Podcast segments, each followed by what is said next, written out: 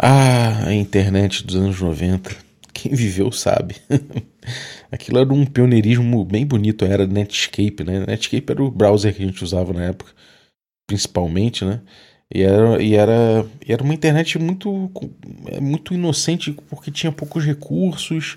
Era tão pouco recurso que não era difícil você fazer um site no mesmo nível do site que a NASA usava, por exemplo.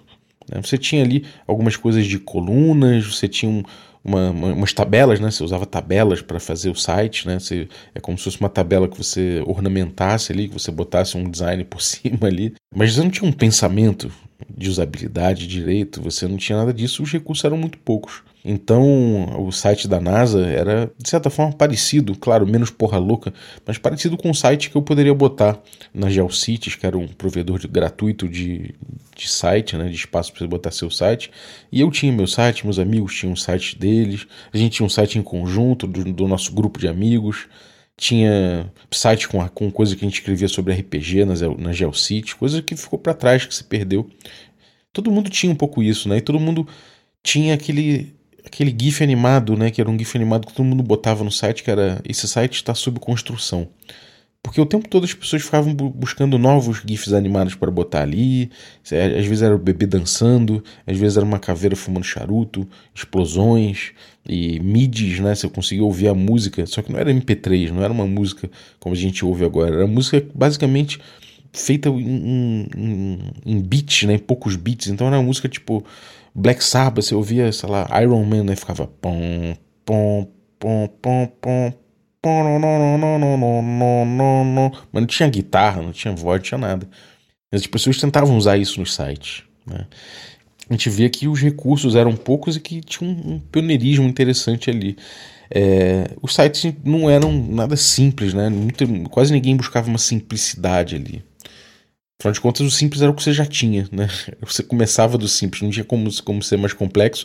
Então, sim, você fazia o que era legal ali, você fazia o que chamava atenção, o que era divertido usar na internet, né? E por isso que eu acho que era uma época muito inocente. Então, você botava ali o seu, o seu o nome do seu site, você fazia uma imagem no Photoshop com bastante degradê, brilho, e não sei o que, e botava naquele fundo preto, naquele fundo branco, muita gente usava um fundo cinzinha, assim, e você ia tentando ornamentar aquilo, botar aquilo ali de um jeito divertido, né?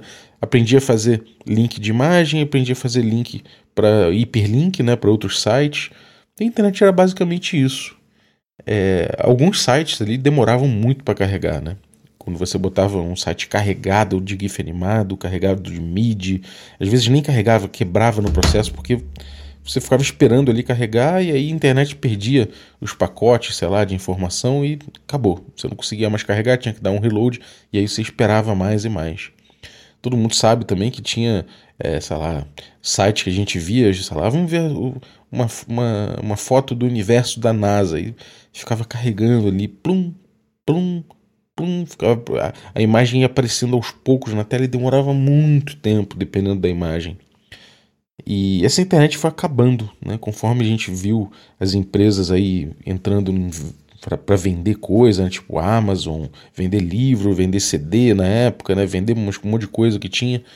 É, aquilo faz, fazia parte da, da globalização, né? De, da internacionalização dos mercados. E as empresas.com começaram a aparecer fazendo negócios puramente na internet, revolucionando é, jeito de vender, jeito de comprar, jeito de armazenar coisa, enfim. Teve aí essa, essa era das .com aí, que foi essa, essa explosão dessas empresas, né? E elas viram que a internet é um lugar que tinha que ser explorado, só que a velocidade da internet não ajudava muito. O acesso à internet também não ajudava muito, não. E elas precisavam que a internet ficasse mais rápida, para que as coisas funcionassem mais rápido também.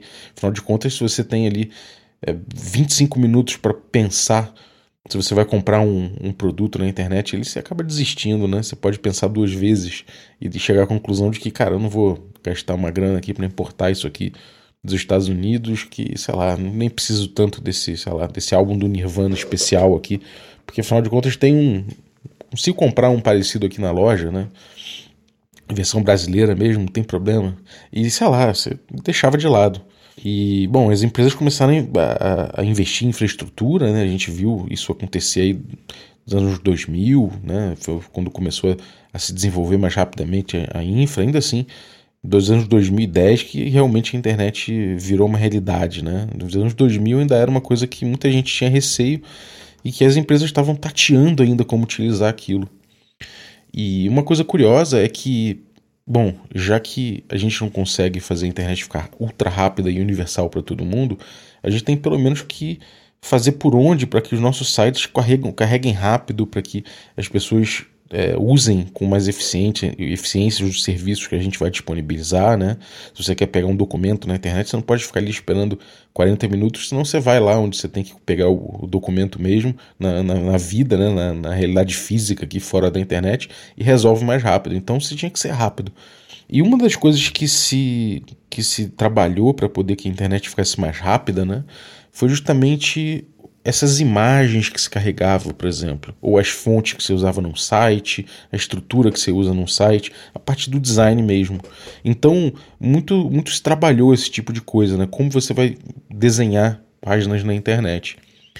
E em termos de imagem, né, de produção de imagem, eu lembro que pô, a gente fazia é, sei lá, a gente fez um sistema de RPG, ia botar o sistema de RPG com um site na GeoCities. A gente fazia o título dele, aí botava um efeito para parecer metal, botava um brilho, botava uma sombra.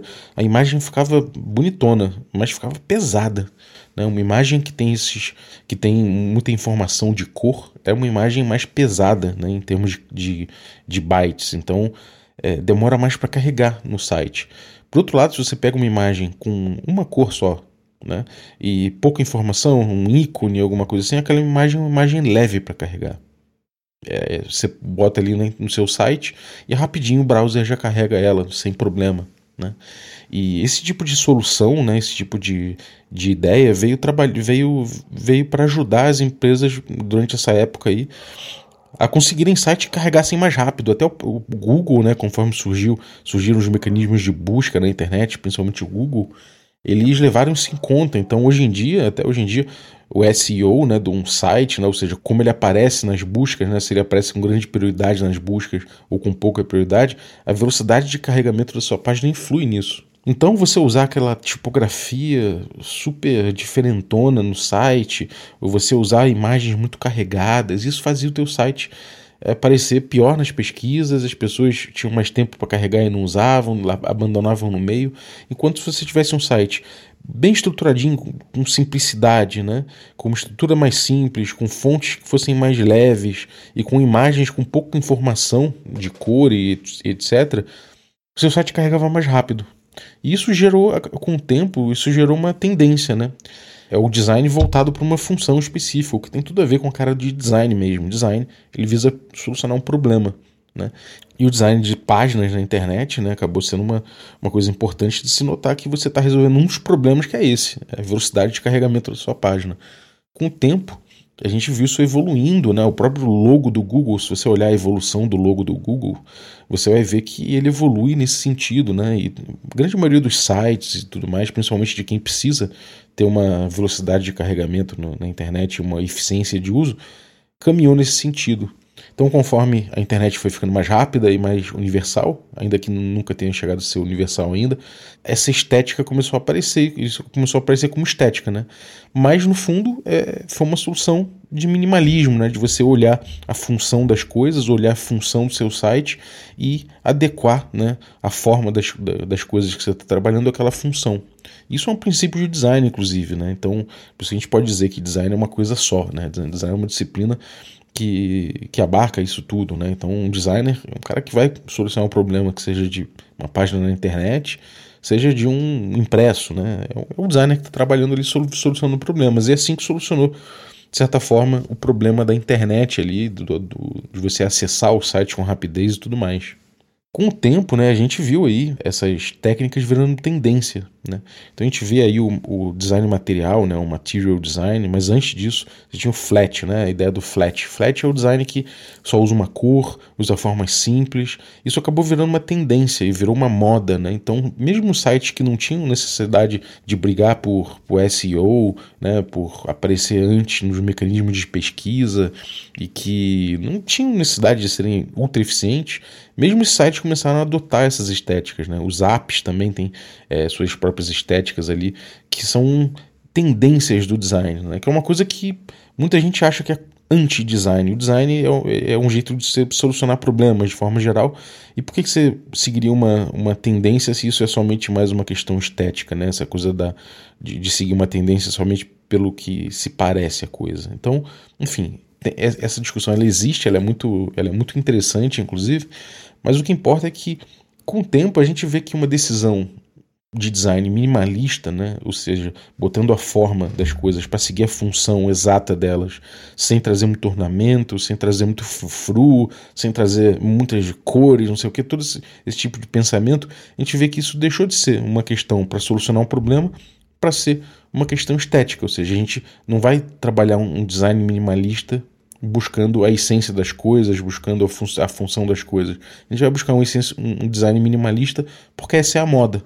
E aí você começa a criar design minimalista sem, na verdade, ter um minimalismo sendo trabalhado ali. Porque o minimalismo é essa coisa de você tentar buscar a função das coisas e chegar à essência dela, né? Você chegar ao que é mais importante naquilo e enxugar tudo que tem em torno disso. Então, eu, eu até, até, fiz um exercício num, num curso que eu fiz na Lura, né, que eu preparei para a Lura, que é que lá nesse curso eu fiz as diferenças entre um corrimão de Ar, Ar Nouveau para um corrimão é, funcionalista, né? Na arquitetura, esse, essa discussão é muito presente, a discussão do minimalismo, da forma seguir a função, etc. E um corredor, um, um corrimão Art Nouveau, ele é, é, um corrimão que tem ferro retorcido para parecer planta, para parecer é, formas naturais, formas orgânicas e tudo mais. Ele tenta lembrar isso porque é, é próprio do estilo. Né? Então você vê aquele ferro fundido torcido, aquela coisa toda num corredor, num corrimão desse, que parece até que você está no, no meio de uma floresta. Por outro lado, você pega um, corri, um corrimão funcionalista, né, que fala, bom, a gente vai fazer um corrimão cuja forma vai, vai ser diretamente ligada à função dele. Então você tem alguns uma trave horizontal, né, ou inclinada para acompanhar a escada, delimitando os espaços e traves verticais ali para sustentar. E é isso. É isso que você tem com ver com um corrimão é, funcionalista, né? E beleza, não tem enfeite, não tem nada, mas tem gente que acha bonito aquilo, né? Porque aquilo ali acaba se tornando uma estética por si só. A gente sabe que o RPG também tem suas tendências, né? E uma das tendências que já tem há bastante tempo aí, que a gente vê, vê sendo trabalhada de diversas formas, é o próprio minimalismo. E, bom, quem mexe com criação de jogos de RPG, de um, de um jeito ou de outro, tá vestindo, tá, tá, botando o chapéu de game designer, e que é uma disciplina do designer, né? Seja na internet, a gente trabalha com design, no, no sei lá, no corrimão, também nos RPGs. Eu vou trocar uma ideia agora, vou refletir um pouquinho sobre minimalismo no RPG. Tomar café eu vou, café não costuma falhar. Tomar café eu vou, café não costuma falhar.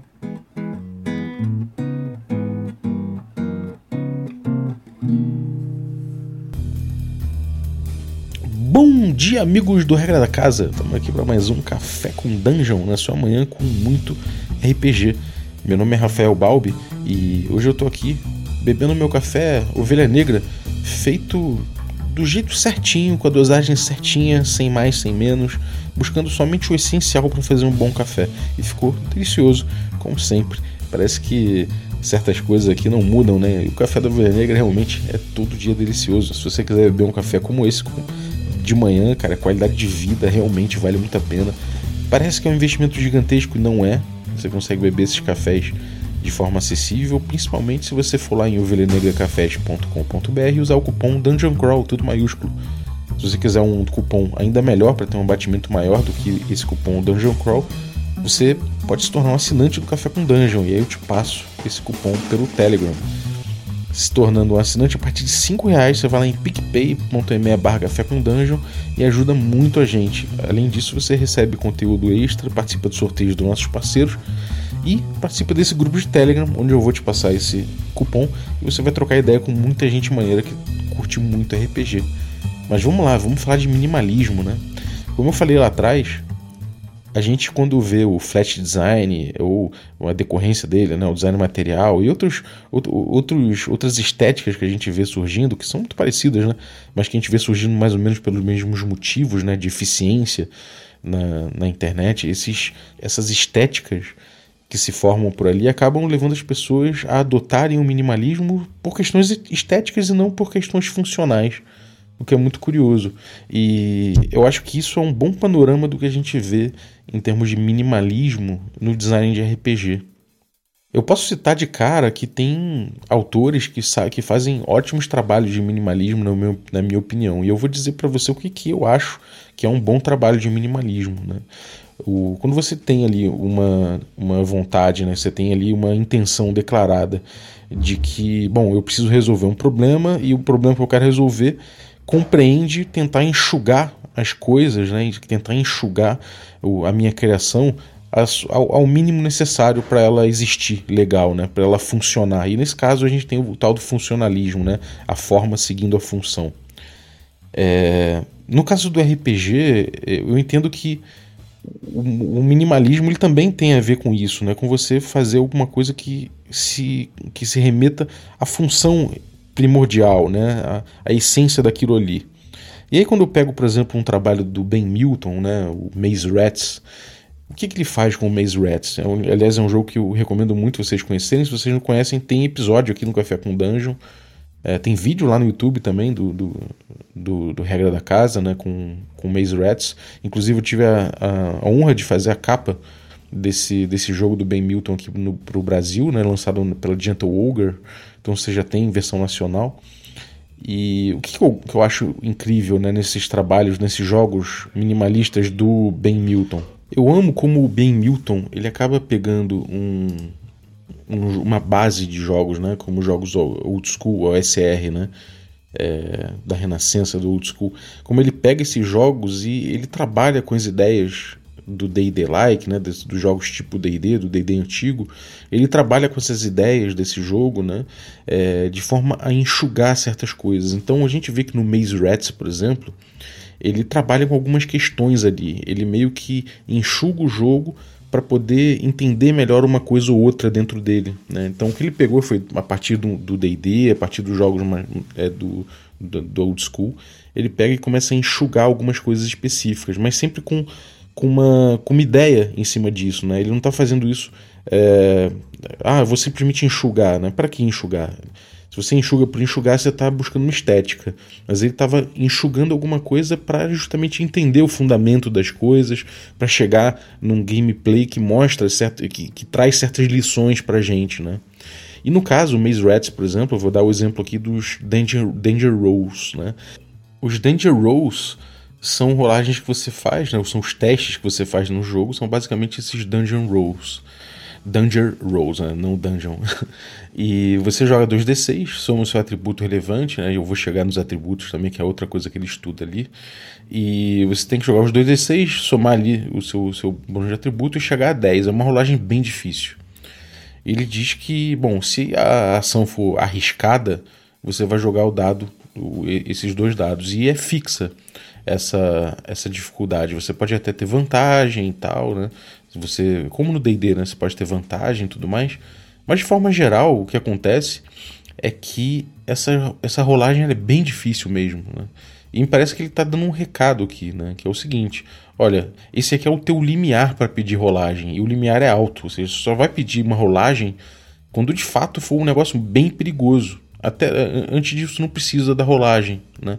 Você não vai, não vai fazer essa, você não vai acionar essa mecânica.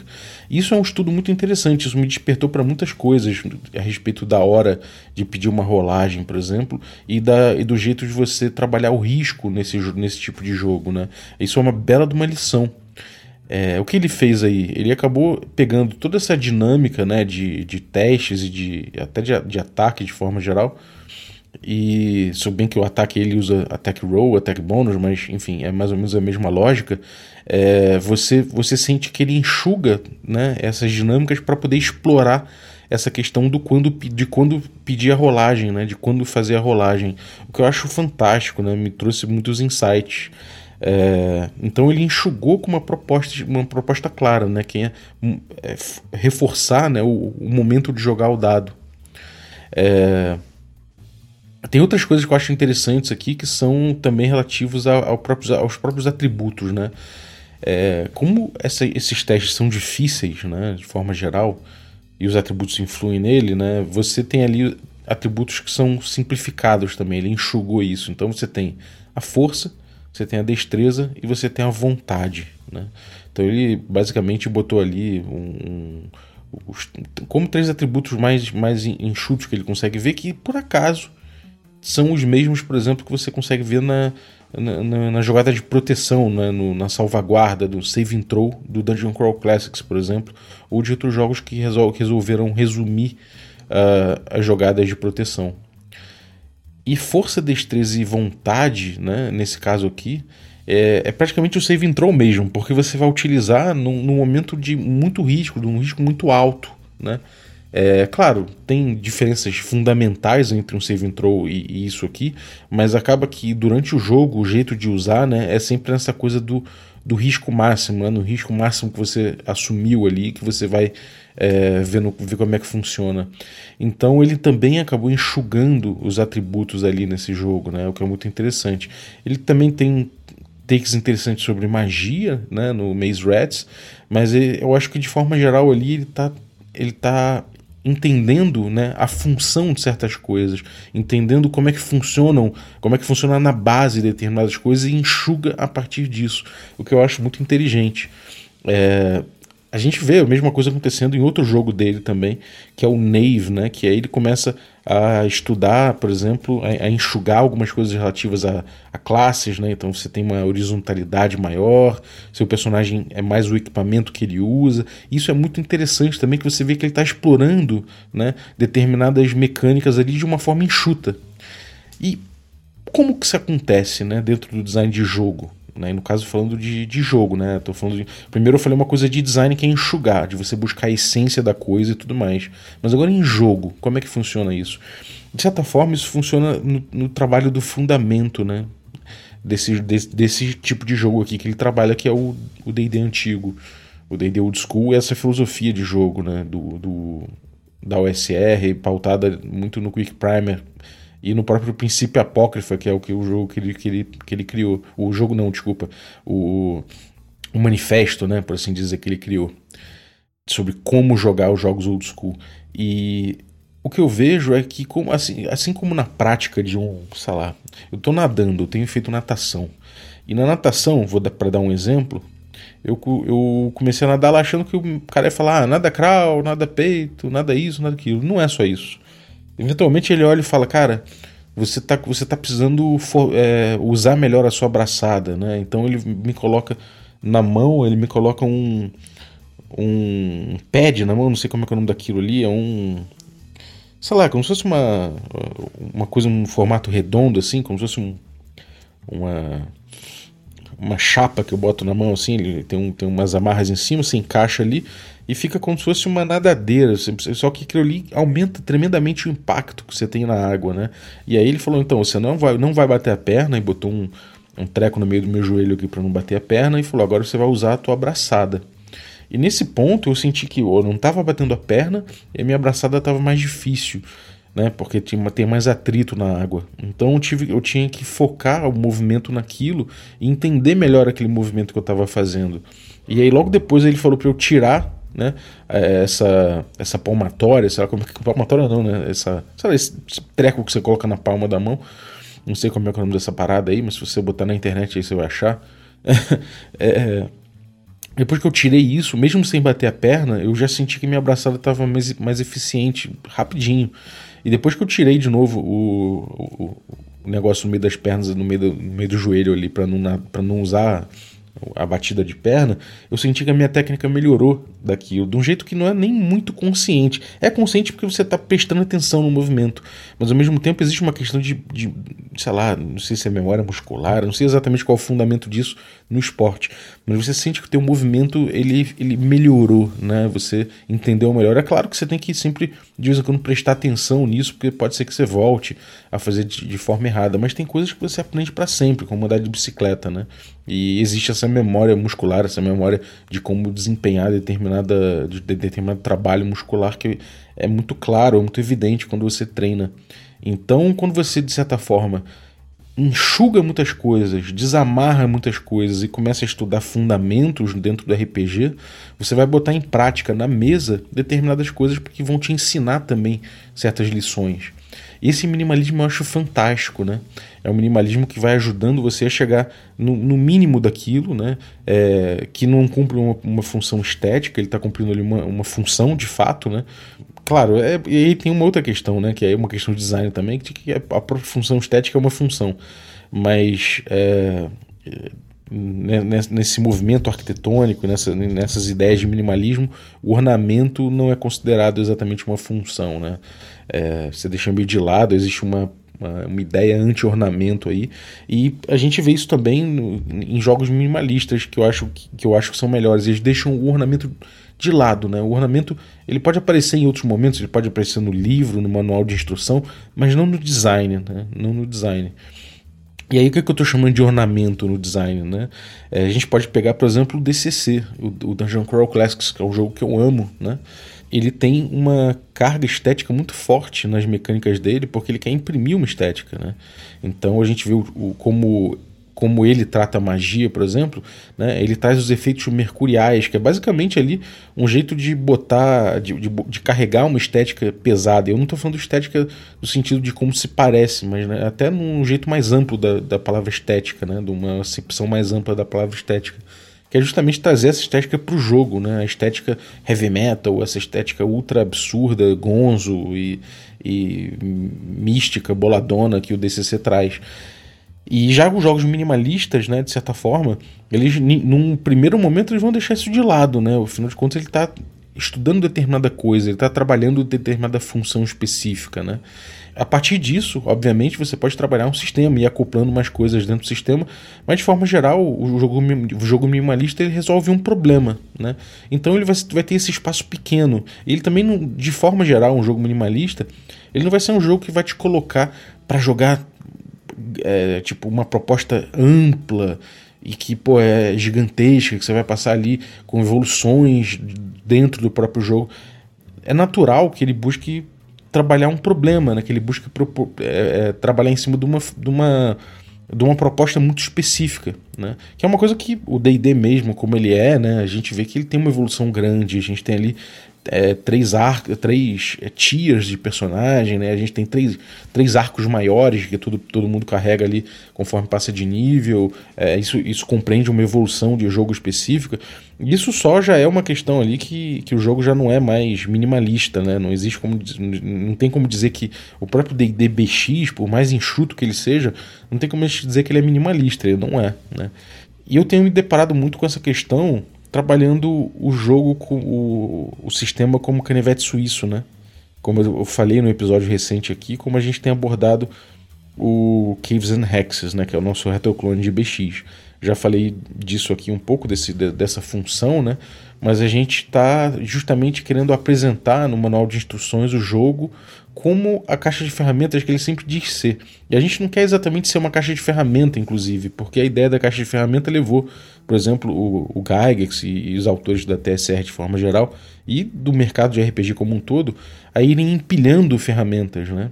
Para tudo você tinha uma ferramenta, às vezes você tinha é, duplicidade de ferramentas, três, quatro, cinco ferramentas que serviam para a mesma coisa ao longo dos livros e enfim isso levou um caminho de design que começou a empilhar ferramentas então você não tinha mais uma caixa de ferramentas. Aos poucos você foi tendo aquele quartinho zoneado com 300 milhões de ferramentas e quando você precisava achar uma que servisse era difícil de achar.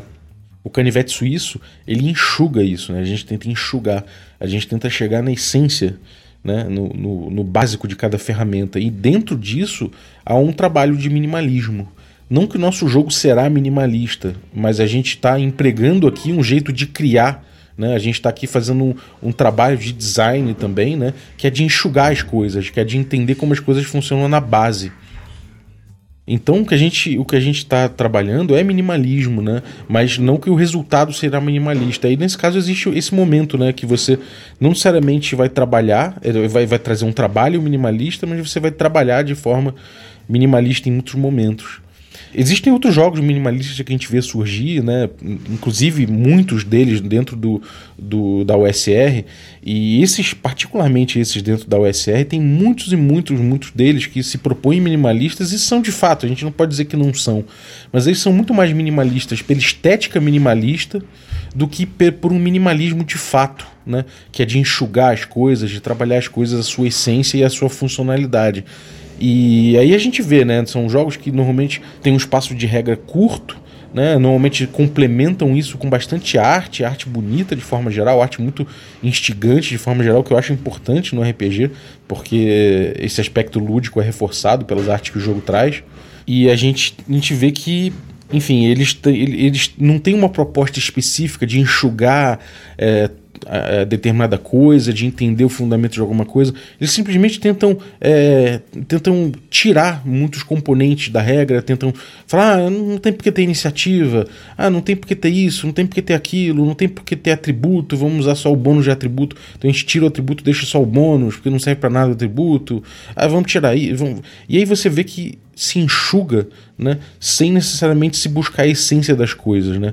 Você está enxugando muito mais para diminuir né, pelo simples fato de diminuir, diminuir por diminuir, para simplificar, mas só vai funcionar de fato esse tipo de, esse tipo de jogo no old school porque a gente tem uma carga, né? a gente tem um conhecimento, a gente tem uma bagagem muito grande a respeito de como funciona a base do DD.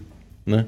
É, tanto o D&D antigo quanto o D&D novo, existem similaridades ali que a gente, a gente acaba entendendo como trabalhar, né? É muito difícil as pessoas que pegam um jogo minimalista desse que nunca viram D&D na vida. E, bom, gente, o que a gente vê é que, de, de certa forma, as pessoas começam a trazer das bagagens que elas já têm para preencher as lacunas que esse exercício de minimalismo, de simplesmente enxugar por enxugar, né, que, que acaba sendo um, um, uma empreitada estética, acaba deixando, né, deixa muita lacuna, as pessoas não sabem o que fazer com essa lacuna, e lembram, bom, mas no D&D eu fazia isso, então o cara fala, ah, não tem iniciativa no meu jogo, mas quando o cara sente que ele precisa, de repente, organizar a rodada, ou fazer alguma coisa, ou, ou entender quem vai agir primeiro, é, e aí ele vê que no jogo dele pô, é tão enxuto e que tem tão pouca ferramenta que ele olha e fala, cara, não sei como resolver isso. Aí ele fala, bom, vamos jogar um. Joga um D6 aí, eu jogo um D6 aqui, quem tirar mais alto começa. E isso é iniciativa. Né? Então você acaba enxugando um monte de ferramenta simplesmente pelo fato de enxugar, né? E aí quando você ou, ou, mudando, né, tentando mudar algumas coisas assim pelo simples fato de chegar numa estética minimalista e não necessariamente por um trabalho de minimalismo de verdade, né? E aí, de verdade, eu estou falando no sentido de buscar a essência das coisas, de buscar a, a, a, real função das coisas, em vez de simplesmente sair enxugando, né? E aí tem muita diferença nisso, né? Como eu falei lá atrás, o, a gente viu a internet evoluir pro, pro design flat, né? Ou seja, as imagens e tudo mais é, é sempre com uma cor só, uma cor que não tem degradê, que não tem sombras, não tem nada. Esses recursos de imagem não são usados justamente para que a gente consiga é, para que a gente consiga imagens de tamanho muito pequeno que carreguem fácil na internet. Mas com o tempo isso vem, vem mudando, então é natural que a gente veja no, a gente veja novas, novas estéticas surgirem. Por outro lado, ainda tem gente que usa essa estética minimalista sem necessidade, porque sim, porque está usando aquilo por estética, aí você está perdendo justamente a função da coisa. Né? E aí no RPG a gente vê acontecendo isso também. Só que eu, pode estar tá, tá parecendo que eu estou falando mal desse tipo de coisa, e eu não vejo isso com maus olhos. Por quê?